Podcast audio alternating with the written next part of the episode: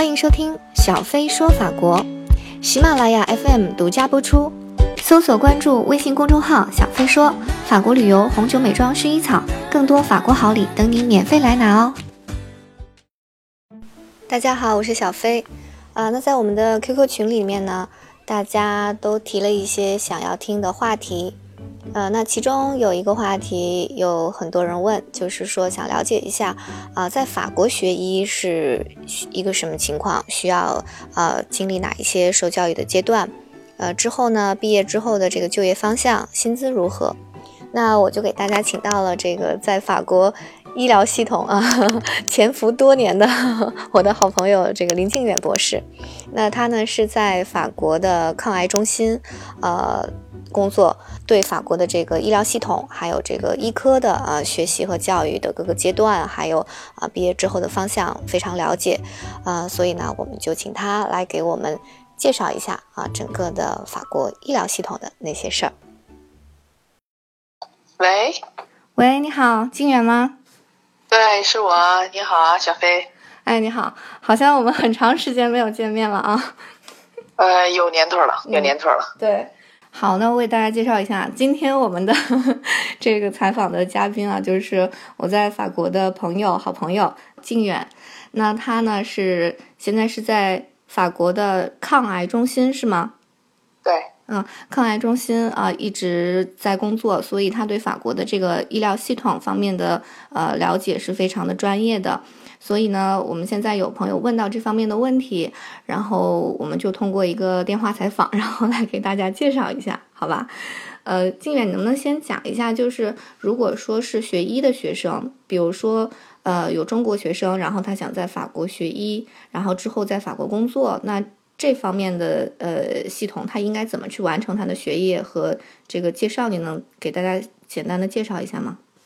嗯，可以，没问题。那个法国的这个医学生是一个很漫长，就是他应该是属于最漫长的一个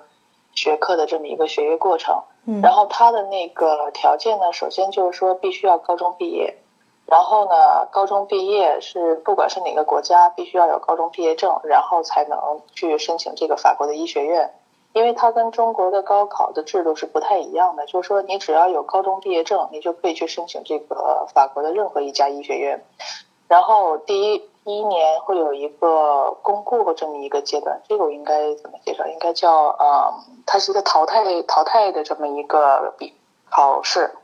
然后呢，它是每年只比如说可能有大概一万、两万、三万或者是几万的学生来去考考这个医学院。然后在第一医学院第一年结束的时候呢，他只录取八千一百名，每年都是这个数，基本上差不了二三十名。你说是多少？八千一百名。八千一百名。然后这是第一年的竞争非常激烈的这么一个一个过程。然后过了第一年以后呢，呃，然后就开始进入真正的进入到医学院的这个学习了。然后他的医学医学类的这个就是全科医生，一共是需要九年的时间，它是分成三三三这么的三年的来分。头三年是基础学科，就比如说生物啊、化学啊、解剖啊之类的。然后第二个三年呢是进入到医院里面去做各种各样的那个实习。最后一个阶段的三年呢是要准备他的博士论文，因为所有的医生出来以后全部都是 doctor，都是博士毕业。嗯，怪不得所有医生叫 doctor。嗯，对他没有其他的那个，他没有其他的文凭。所有的医生，也法国的医学院的医生毕业全部都是 doctor 文凭。嗯，然后如果你想变成专科医生的话，那么还需要再进行正再加三年的这个专业实习。也就是说，如果一切正常的话，至少要十二年。也就是说，十八岁高考，要三十岁可以才可以拿到这个专科医生的这个文凭。哇，对，它是法国学业里面最漫长的一个学业过程，学科里面最漫长的一个学业过程。OK，呃，那我还想问一下，这个就业呢？毕业之后，也就是最少的是等于说九年到十二年的这个学业，毕业之后呢？他们这个是从实习的阶段就已算是就已经算是拿工资的阶段了，他们就是等于是 on down 的，也就是如果是换成中国的话，就是变成住院医师，每六个月一换。然后他们说是从 on down 的这个阶段就已经是变成就是所谓的拿工资的了，然后是从最基本的一千三、一千四百块钱欧元每个月开始算，然后就一直拿到毕业，基本上是这个工资水平不会有太大的变动，可能是到了毕业的时候，可能大概是一千五六的样子，是很就是跟普通那个怎么怎么说呢？本科教育系统毕业的是基本上的价钱是一样的，但是他们过了两年以后，就有有一个这个值的这么一个飞跃，他们的工资马上就可以变成两倍、三倍的速度往上增长。呃，能不能对应一下中国的这个工资水平呢？就比如说，呃，学医的人他接下来的这个工资水平在法国的内部的比较是一个怎么样的水平？然后跟中国比，差不多每个月能够多少钱之类的？人民币的话，嗯，中就是说，如果是比如说他是一个全科医生。然后，如果拿拿到他的毕业证，顺利的拿到他的毕业证，那么他第一年如果是在医院上班的话，他第一年的薪金大概是在一千七到一千八欧元左右，然后换算成人民币的话，应该是。一万一万左右，这个这个我还真没有概念。嗯，对，大概是这个价钱。然后这个是一般是头三年基本上是这个价钱，可能会有一点点的增长。然后过了三年以后，因为那个如果还是在公立医院的话，他会根据公立医院自己的那个那个叫什么绩效的评比往上走。然后如果是一个有了十呃十年到十五年这么一个这么一个就业经验的医学院毕业的全科医生的话。那么他的那个工资水平应该是在五千左右，五千欧元左右，也就是人民币差不多四万三万多，四万块，四万四万四万块钱人民币。然后如果再往上，那就一直往上走。然后如果是能做到教授级别的，就是说主任医师、教授级别的，呃，临近退休的这些人的那个工资，在还是我说的还是公立系统啊，公立系统这一块的话，它最高的那个薪金应该是在一万左右，一万多一些，一万多欧元。OK，也就有的就是说可以拿到差不多相当于十万人民币的月薪这样。好，那说到他们这个毕业之后的去向哈，我就想介能不能介绍一下，就是在法国的医疗系统是怎么样的？就比如说我一个呃嗯一个人生活在法国的人想去看病啊，是有走哪些流程是可以去能够看病的？他他这个法国的医疗系统，全大家都知道是两千年被评为世界上最好的一个系统，但是也是同时也是世界上最复杂的一个系统。我工作了十几年，到现在对它的认识可能还在百分之八十左右。哇，太复杂了。然后就是简单的介绍，就是说，因为在法国呢，它是需要有一个，它是一个全民医保的这么一个系统，也就是说，呃，上班的人他他薪金的有一部分。是直接波动也拨到医保和社保这一块的，那么他们等于是所有拿薪水的这些人那个构成的这么一个薪酬制度，然后重新分配给所有有需要的人。那么就是国家对于医保这一块是承担百分之七十的费用，不管是什么样的病，不管是什么样的治疗，然后剩下的百分之三十是要自己去去买这个商业保险，所谓的商业保险，或者是那个。收入非常非常低的话，只只能是去申请国家的这个补助保险，这是保险这一块。那么就说到就医，然后就医的话，法国的这个系统呢，是它是比较推荐社区医生的，社区的全科医生。任何有医保卡的人，如果是想要正正常的得到百分之七十的这个报销，他必须要通过他先走他的那个全科医生。然后通过全科医生的诊断以后，然后再去进行分诊。比如说，你需要去看其他的专科医生，这样的情况下，你的所有的那个报销，医保都会完完全全按照他的规矩给你报销。如果比如说你跨过全科医生想去看一个皮肤科的医生，那这样的话，医保是只不不会给你完完全全报销的。这个是他的那个报销系统。那么就医途径基本上就是你是有病的话，呃，除非特别紧急的情况下要去打那个急救。十五或者是消防啊，十八这些号码就是唯一的一个号码。然后正常情况下，有个头疼脑热什么的，都要先去看全科医生，由全科医生做出诊断以后，再去看你是否需要看一些专科医生。大概就是这样的就就医路径。OK，呃，就是说社区的这个全科医生就有点像在你家附近就可以找到，对吧？呃，而不不需要去很远的医院。那有没有那种像呃，国内我们基本上什么事情都是去综合医院，甚至是对吧？呃，国外的话是不是好像很少人会直接去医院来看病？它是比比较不太，它这个系统就是不太让大家就是有什么事儿都往医院跑。首先，它公立公立医院它的人力并没有这么丰富。它的人力资源并没有这么丰富，然后其次呢，就是说你去医院的话，而且因为他们全部都是预约制，如你即便是有什么病，你想去医院是是是没有国内那种挂号系统的，你必须要去预约。那么预约的话，很可能就是几个月以后。如果是在公立系统的话，你看一个，比如说眼科医生或者是皮肤科医生，如果不是太紧急的话，你的约会很可能就是两个月或者三个月以后。所以这种情况下，还不如去找就是在城市里面自己的那些专科医生，不一定非要去医院。除非真的是很急很急的情况下，这样的话你可以去急诊就诊，这个没问题。但是急诊的话，它也是有这么一个分流机制的，就是说，看你你要如果真的是快死了，心脑血管疾病的这种，或者是脑部大出血啊，或者是心梗啊这种，这个你绝对是到了急诊，他马上就马上就给你医治。嗯。但是你如果是头疼脑热，我就是牙疼要发疯了，或者是发烧发到四十多，他那个顾那个护士也只是过来给你看一眼，给你一个退烧药，然后让你在旁边等五六个小时，这都是有可能的。因为他是根据，因为他是根据那个病人的这个轻重缓急来进行完完全全的这个分流速度。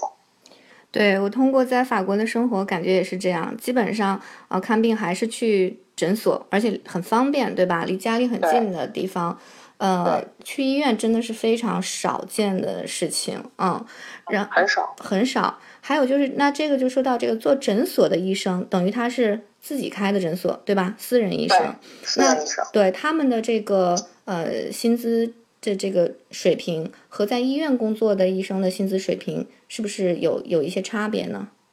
有很大的差别，因为就是在在外面坐诊的这个医院，呃，在在在外面做独独立职业的这些医师，他们的一个价钱，如果你是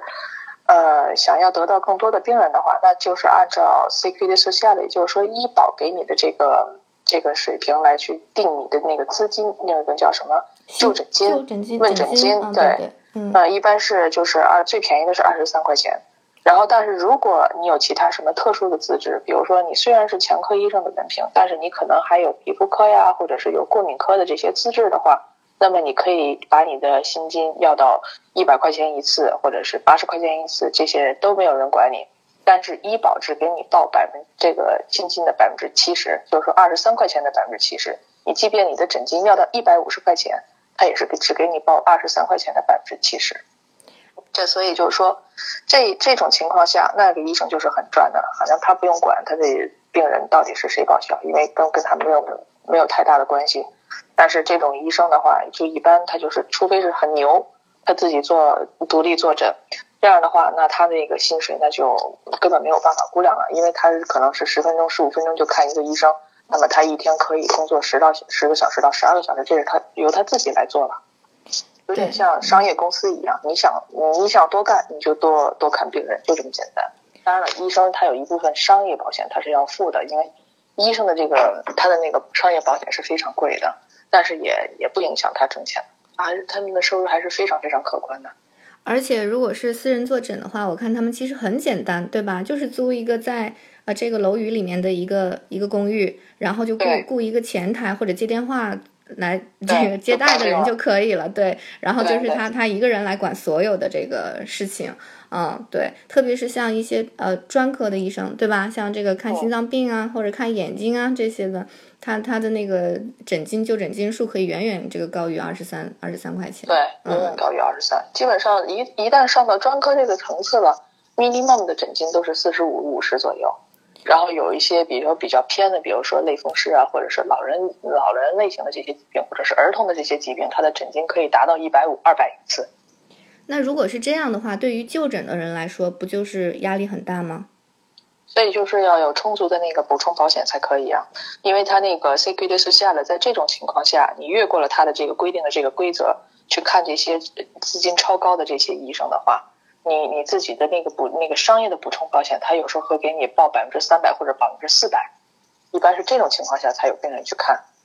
所以说，说他的商业保险把把剩下的那些钱全部都给你覆盖了，这样的话，人就完完全全有条件去看。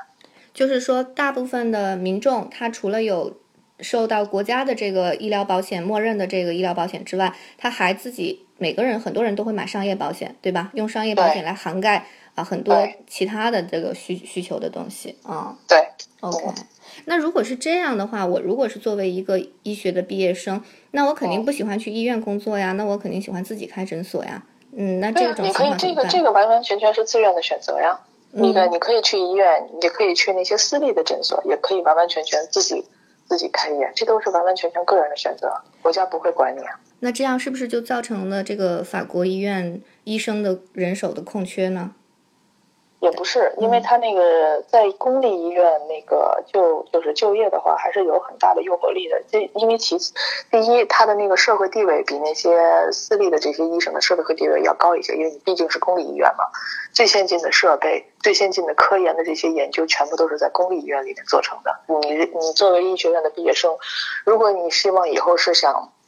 当教授，走向一一步步走向科研这个角度。这个这个这个方位，然后并且想往上爬，就是比如说想当副主任医师、当主任医师，最后当教授医师的这种情况下，你必须要去进公立医院，因为只有公立医院才有资格给你这样的条件。你是在如果是只是在那个城市里面这种私立职业的话，你是没有这个条件的，你根本没有设备，也没有精力，也没有钱去做这个科研。这个就是首先就已经卡掉一部分了，就很多人可能想去做医院。然后其次呢，就是你在公立医院。有过这么一段从业经历的话，你再带你再到外面去，会给你带来很好的声誉。因为大家都知道，公立医院它的那个病人量肯定是很多的，而且是疑难杂症的这个病人量是远远高于城市里面那些医生的。我觉得你讲了好多好多，我觉得特别特别有用的东西。然后能不能讲讲你自己的现在的这个工作，就是这个领域，法国的这个抗癌的这个情况现在怎么样？或者大家对癌症的这种？呃，理解啊，或者是能够战胜癌症水平到底是什么样？嗯，战胜癌症，这个是一个愿景，这个是一个非常好的愿景，但是大家都在做努力吧。然后法国，法国它这个系统是比较特别的，因为正常的来讲，那个肿瘤或者是癌症的这个防治医治工作都是在公立医院进行嘛。然后，但是法国呢，是一九四五年戴高乐总统出了一个专门的一个总统手令，然后就是在在防抗癌这一块，他在全法国建立了二十个癌症中心，是专门专门的，就是 cancer 的这种那个医治中心。那么这二十个中心呢，是从预防、医治、康复，这是一系列整个的这么一站式的这么这么一个一种中心的形式。那我我我们呢，就是这二十个中心的医院联盟，我是在这个联盟的总部，然后负责这二十个医院的所有的这个医学类的这个抗癌战略。现在跟以前比，这个对于癌症的这个治疗，我们有没有很大的进展呢？有很大的进展，尤其是免疫治疗，免疫治疗，然后还有这些那个所谓的微创介入治疗，都是很大的进展，比起以前要好的很多很多。而且现在呢，再怎么说，呃，早期预防是非常重要的。有很多人都是到了到了中中中期，或者是到了晚期的时候才发现，这就已经是太晚了。但是早期早期的预防还是非常非常重要的，所以法国在这个方面做的还是不错的。他就是说，不管你只要是有 CQD 所下的，就是有医保卡的人，呃，男的也好，是女的也好，过了五十岁，每年他都会自动收到一封信，让你去做，要么是直肠癌的筛查，要么是乳腺癌的筛查。这个他是国家做的这个筛查的工作，非常。我比如说我爸妈他们拿到 CQD 所下的卡，每一年他们都能收到医保中心给他们寄的信。让他们去做乳腺癌的筛查和直肠癌的筛查。哇，这等于是一个呃政府给全民做的一个一个医疗上面的优惠，完完全全是免费的。哇，这个是完完全全免费的，因为这个是属于公共医学的那个范畴嘛。嗯，我是发现现在真的是越来越多，以前好像还没有听说这么多癌症，我现在感觉每一天都能好多这个各种癌，是吧？感觉癌症离我们现在非常非常近了。所以我觉得你做的这件事实在是太这个领域啊，太太有意义了。继续潜伏在这个法国的 医疗系统，然后多给我们介绍一些好的这个他们可以借鉴的方式方法，好吧？那我没问题。我们今天就先先聊到这儿，好吧？然后我们再看看有如果接下来再有其他的问题，我再再骚扰你。好吧，没有问题，可以啊，你可以随时骚扰我。非常非常感谢啊！我想大家应该是对这个话题非常感兴趣的。OK，那那我们接下来呃以后有机会再再多聊。OK，好的，好，谢谢静远。好的，嗯嗯，谢谢你，小飞。哎，拜拜，拜拜，嗯。好，那今天的话题呢就先聊到这里。感谢静远博士的分享，也感谢大家的收听啊！我是小飞。下一期呢，我们会聊另外一个很有趣的话题啊，也是我们后台和 QQ 群里收到的大家留言想听的一个话题，就是在法国怎么生小孩。如果你对这个话题感兴趣呢，那请留意我们下期节目的播出。好，谢谢大家，再见。